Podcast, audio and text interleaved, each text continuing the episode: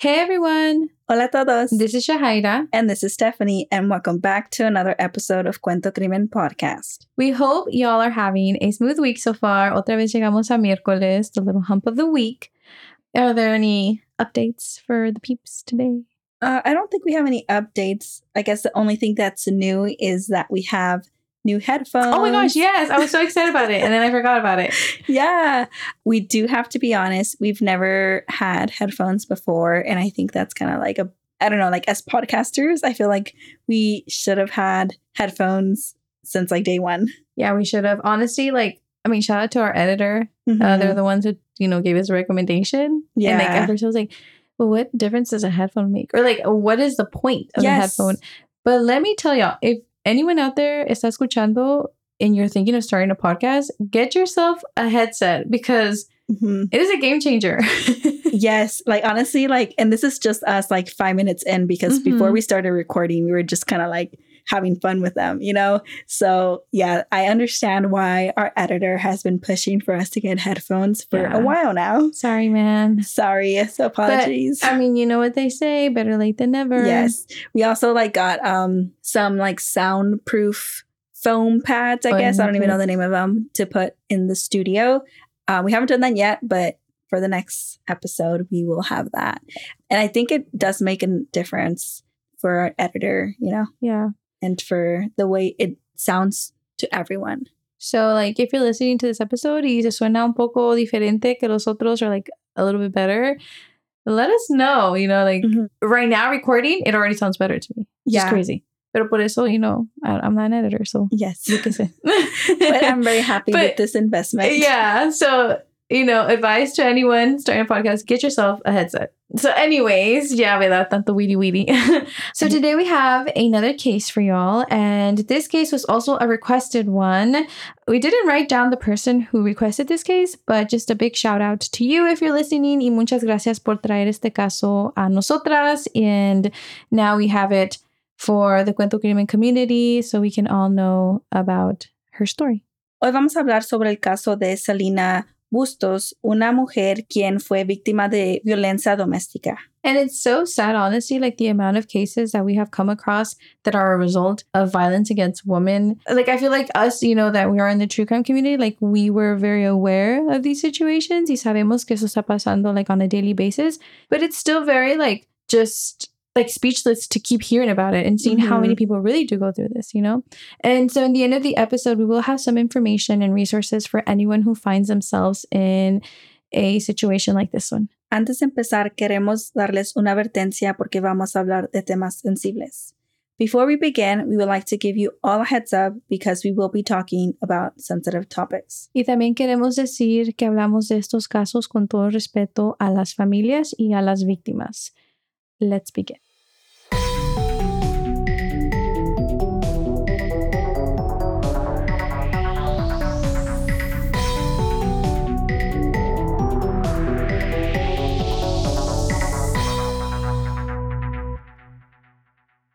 So this case took place in June of 2012. And as always, let's start with some background information on who Selina Bustos was.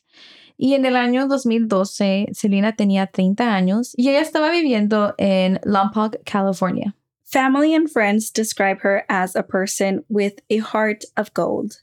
Y parecía que a ella le gustaba estar involved in her community. And we also read that she was super active in the Purísima Catholic Church. Y ella también ya tenía 12 años trabajando en la Lompoc Insurance Agency, pero ella todavía tenía más metas por cumplir. Selina had three AA degrees, and she had just recently transferred to Antioch University in Santa Barbara, donde ella quería estudiar psychology. Honestly, like three AAs and then she still went after her BAs. That is impressive. Very impressive to have three AAs. Like she has, you know, such a diverse background Mhm. in education. and I Um, feel like that also shows like what kind of person she is. You know, like she's not after the degree. She's literally like after the knowledge. Like she Mhm. wants to know, she wants to learn, and that's just awesome. Yeah, and like being in school for three AAs and then going for your BA, it's like a lot. And as a graduate student, like, let me tell you, juggling school and life and all of that is not easy. Oh, honestly, I can only imagine what it would be like juggling that. Mhm. Like, thankfully for me, like I just had to focus on school, but throwing in something else with Mhm. school. But anyway, so moving on with the case, Selina tenía un novio, Eduardo Robles, quien tenía 29 años, y los dos ya tenían tiempo juntos. El 15 de junio del año 2012, Selina salió con Eduardo. And although we weren't too sure what their plans were for that day, what we do know is that they ended up in Eduardo's apartment. And that was the last time Selina was seen. And Selina's case unraveled pretty quick. Después de que ella no regresó a casa al siguiente día, el 16 de junio del 2012, Selina fue encontrada en el apartamento de su novio Eduardo sin vida. Right off the bat, it was clear that Selina was brutally murdered.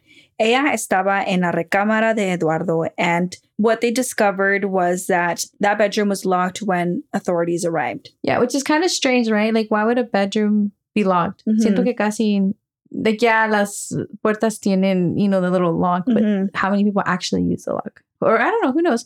But like, to me, it seems like the person tuvo que cerrar la puerta con, you know, the lock to kind of hide her body. Like, eh, like, I don't know, like, it feels like they thought that maybe by locking the door, they were going to be able to hide this big mess Mhm. you know?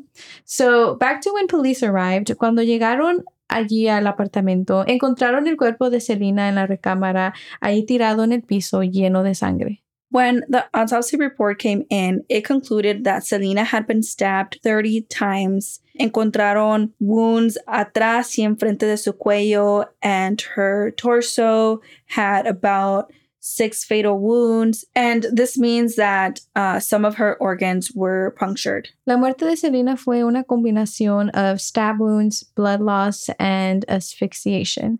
Y creen que la muerte de Selina fue rápida y que ella murió a los cinco minutos de ser atacada. 30 stab wounds to me sounds like so much like whoever this person is that is capable of doing this like to do it 30 times right That's a lot. Yeah. That's a lot and it, it makes me wonder who is in this apartment was there anyone there to help her if she was Mhm. screaming for help 30 stab wounds like i don't know i feel like it's it's a lot and so that leads to the first and only person of interest in this case Yes, el novio de Selina Eduardo Robles, de 29 años de edad. And I mean, after all, she was found inside his bedroom, right? Entonces, ¿qué más evidencia puede haber? Like for them to at least think of him as a person. Yes, to look more into him, right? Mhm. Porque también ya mucho pudo haber pasado, right? It could be an intruder, it could Yeah. be a friend. We don't know, right? But yes, all fingers at this moment kind of point to him, and like authorities are interested in talking to him and see, you know, what's going on between them, right? Like kind of the typical questions that they usually ask, like about a relationship Yeah. when, you know, someone is found dead, you know? And so as we kept reading, um, the more that we read on what the cops are finding, it started to become a little bit more clear to the authorities that he was involved. So, first thing is first, when police turn to look for Eduardo, he is nowhere to be found. And so they start looking into his phone records and like recent activities and all of that. And slowly it all starts unraveling y todo empieza a tener sentido de qué fue lo que pasó ese día. Yeah, I mean, to not be around for this, you know, Yeah. seems like red flags there.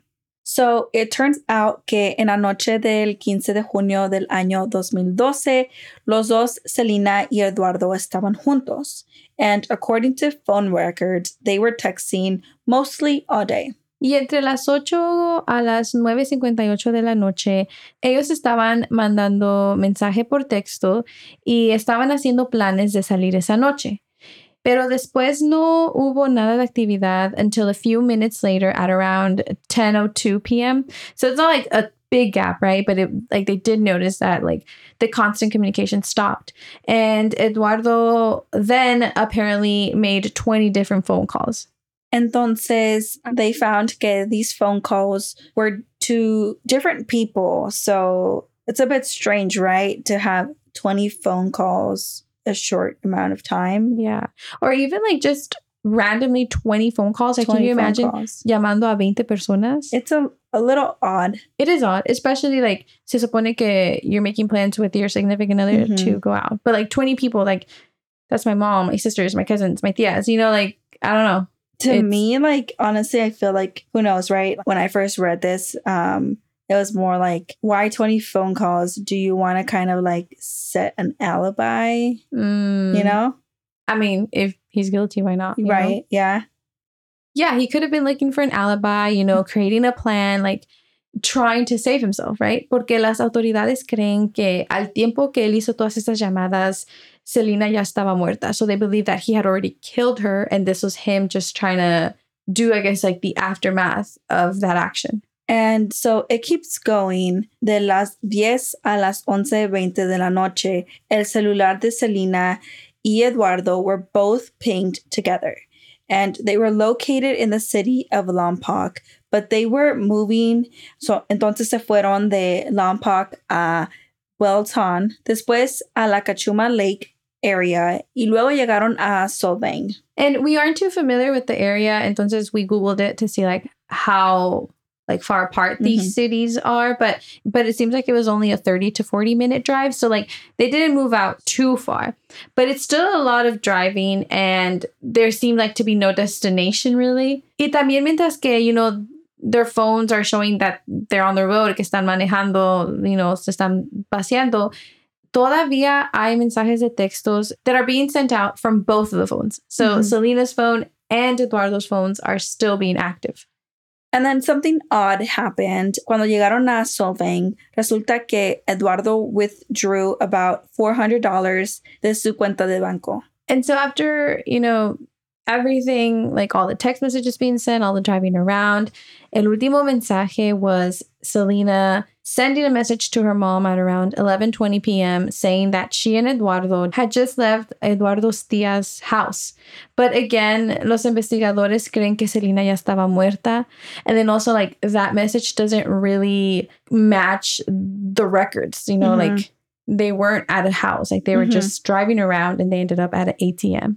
Yeah, it, it makes sense though. Uh, si, you know, Eduardo la mató, por eso él estaba usando el celular de Selina para que se mire que, you know, she is alive and she is using her phone to, like, I guess, not alert any flags to family and friends that something may Mhm. be wrong. And maybe the driving also is part of the plan. So I think he's kind of definitely kind of plotting. Oh, uh, for sure. Like I feel like he definitely tried to play this out and I feel like he thought he was being smart about it. But como decimos, la verdad siempre sale, you know, y la justicia a veces tarda pero llega.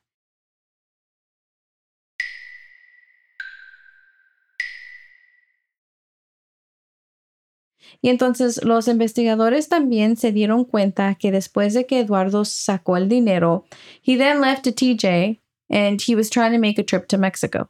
Él usó los 400 dólares para pagarle a un taxi to drive him from TJ. And it just seems like he's trying to make this trip to be like low key and quick and fast. And Mhm. like, I want to know the reason why he needs to make this trip.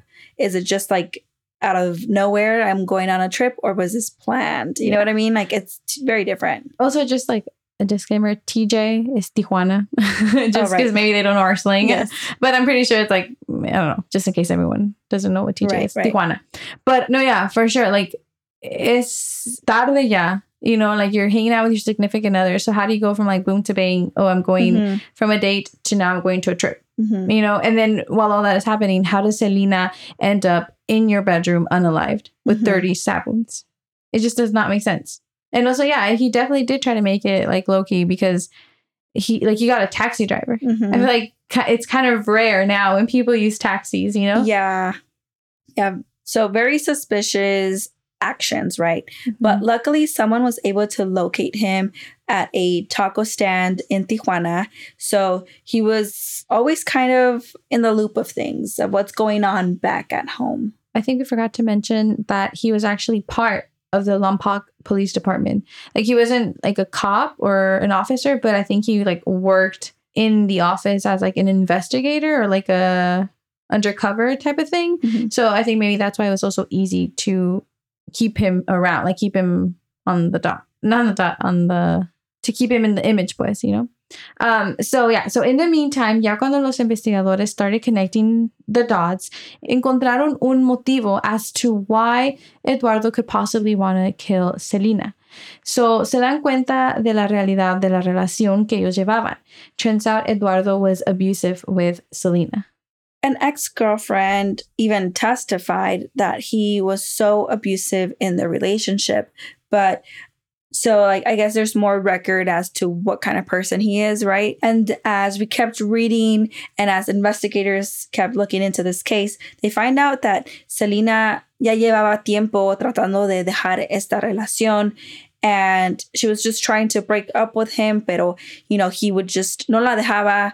He would, you know, take her back in pues and like it was just kind of like a cycle. Yeah, he would like threaten her or simply just como dijo step, like not let her break up with him. And it makes me so mad because it's just like be a girl man and just accept it. Like, ella no quiere estar contigo. You know, you're abusive towards her. Like, why would she want to be with you? And so investigators, you know, after everything that they found, they do believe that this is probably why he killed her. Eventually, they did bring Eduardo back to the US because, you know, he had to talk to investigators. So, you know, yeah, they wanted to bring him back to talk to him. And also, investigators, you know, put two and two together and, you know, they think that he is responsible for this crime. So he had to come back for the trial. Pero cuando hablan con él, he is denying everything. Y decía que Selina fue asesinada by some dangerous person that was out to get her. This man, y'all, made a whole story up saying que Selina was working with drug dealers y que ella había traído drogas de Mexico, like that she had transported them in a suitcase, and then that something like happened with the suitcase, y que por eso ahora ellos estaban atrás de Selina. But obviously, like, this was a lie. Like, clearly, he was trying to cover himself up. Like, he was trying to cover the whole story. He was trying to make a whole story up, and it just did not check out.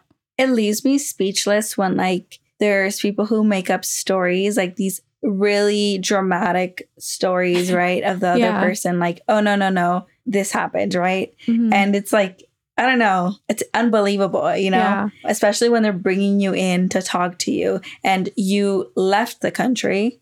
Uh-huh. It leaves me speechless. He literally has like all this evidence against him. Yeah. But he's denying it and he swears that like this was what actually happened. Even though there's no evidence of Yes. that, you know? and like, obviously, we're not detectives and we're not there, but like, Mhm. I don't know, only imagine how these interviews go. Like, they Yeah. must be saying it like if it's the truth. Yeah, know? exactly. Yeah. I think también with Eduardo, like I feel like again, I don't know him personally. I don't know como is, but like me just, you know, after reading and researching and stuff and like knowing that he worked for the police department, I feel like he thought he was smart and I feel like he thought that he knew the ways to like trick Mhm. the whole investigators and stuff, but it's like uh no. Yeah, I guess super sidetracked. But like, Mhm. if you're working for the department, I feel like maybe I don't know, right? People who work for departments and do these kinds of crimes, they might feel like they could get away with it, Yeah. Or like they have a little bit like a power, right? Uh-huh. But it doesn't work that way. No, it does not. And I, I, well, I mean, sometimes I feel like it could, but en este caso, no. Yes. Like la policía y el departamento de Lompoc, like they were working and they were putting in the work to get this man arrested and to find out who did this to Selina. And like, I'm glad that that worked out, you know? Entonces, tenían evidencia desde el principio y más cuando por fin, you know, they do their research and their searches. Y los investigadores find DNA in el carro de Eduardo that was a match to Selina, which, I mean, again, you know, it could happen because sh- they were dating. She Mhm. probably was in his car multiple times. But along with that, también encontraron un cambio de ropa y zapatos con sangre. That should have not been in the car. Mhm. Y también encontraron un cuchillo that had blood, which matched to Selina's. And in this knife, the handle had Eduardo's DNA all over it. So this is like more evidence, right? Mhm. I mean, what are the odds that your DNA is on, the, handle, and then your girlfriend's DNA is on the blade? Yes. Like, what are the odds, right? It's crazy. Like if someone else was to attack her, then there would be another type of DNA Yes, on there. Yeah. There's only two. And so they have all this evidence against him. And like Steph was saying, he also tried to flee the country. And like after police find out about their relationship, they realize that he does have a motive to, you know, have killed Selina. And, you know, he does have a history of being an abusive partner. So it's just kind of all adding up. So, as we said earlier, in el año 2014, Eduardo fue extradited back to the US for his trial. And when the trial begins, Eduardo made it clear that he didn't want them using his past abusive behavior against him. This request also kind of sets a picture like to the judge and everyone there involved. And, you know, at the end of the day, there was a lot of evidence against Eduardo Robles for, you know, killing Selina. There was just so much evidence that it was overwhelming. And he ultimately was found guilty. Eduardo Robles fue sentenciado a pasar 26 años a cadena perpetua en una prisión estatal, pero sí le acreditaron un total de 1880 días por estar bajo custodia antes de su sentencia because before like like while the hearing and everything he was in jail and so they accredited him those days. Mm-hmm. And we want to end with a quote from Selina's brother. And I quote Your Honor, please take into consideration Eduardo has not only killed my sister, he killed a part of our hearts and took our happiness. We will never be the same after my sister's death. End quote. I feel like we kind of touched this on a recent episode like de qué es lo que le pasa a la familia Mhm. después de haber perdido un ser querido, you know, like how do you go on with your life? I mean, yeah, it's just so hard to picture. Like, we can only imagine. And I feel like that's not even the reality of what it could be. Yeah. but yeah this something like this can definitely break people like and Yeah. picking up the pieces is like how do you even start to begin i know like yeah like it's just difficult it's, it's different for everyone too right there's like Mhm. families who i don't know like there's different ways to pick up the pieces i guess Yeah. know But it's just hard because there's always going to be one missing. there's always going to be the void Yeah. And then I feel like in I'm not comparing or anything, pero sabiendo que su novio fue quien la mató, like imagínate el coraje, el Rage. resentimiento that they must feel towards Eduardo. Mhm. And I don't know, like it's just how can you be so selfish to do that to Mhm. someone? So yeah, the- these these cases, you know, we say it all the time. They're really hard to end, and we do like to, you know, insert these type of quotes because you know they are real people, and you know, like Yeah. we're here for true crime, but you know, we have to remind ourselves like the bigger picture. You know, like sharing these stories, being more aware, learning something from them, and you know, creating a space in true crime for our community. Mhm. You know. Um, so yeah, so thanks so much for the person who requested this case. We hope that everyone listening after this episode, whenever it is that you listen, just take some time and you know decompose and you know, like Steph was saying, like yeah, we realize that these are real people with real families. Um, We also want to include the National Domestic Violence Hotline. It's, you know, available for people who speak English, Spanish, and many other languages, but we just want to state those two. And the phone number is 800 799 7233. Queremos incluir el teléfono de National Domestic Violence Hotline. Están disponibles para los lenguajes inglés y también español y muchos más lenguajes. Y el teléfono es 800-799-7233. and I know although like we don't know you all personally and y'all don't know us personally, like just you're not alone. You can always count on Steph and I if you're listening to this and you know, you find yourself in a situation como la de Selina, like no están solos, solas, nosotros estamos aquí, and um, yeah, We're here. You can always send us a message. Our DMs are open. Thank you so much for listening. Gracias por escuchar. And we'll see y'all next week.